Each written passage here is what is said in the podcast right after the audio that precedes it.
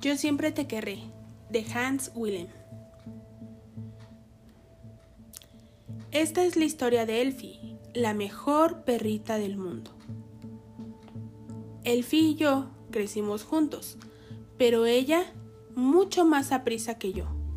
Me gustaba apoyar la cabeza sobre su piel caliente y soñábamos juntos. Mi hermano y mi hermana también querían mucho a Elfie, pero Elfie era mi perro.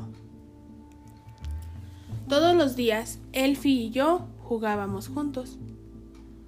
Todos los días, Elfie y yo jugábamos juntos.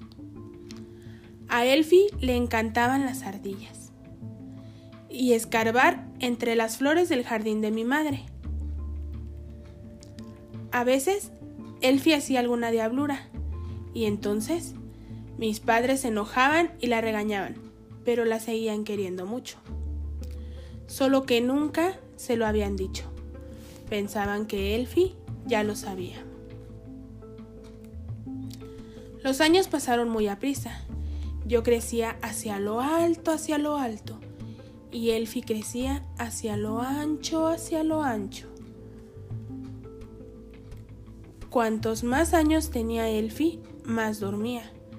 Ya no quería salir de paseo como antes. Aquello me preocupaba.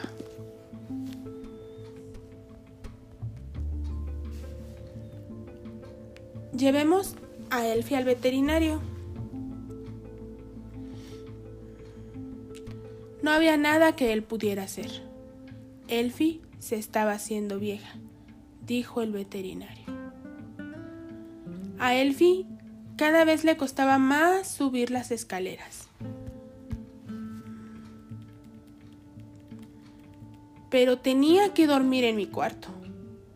Le puse un almohadón muy blando para que estuviera más cómoda. Y cada noche al acostarnos le decía, yo siempre te querré. Sé que Elfie me entendía.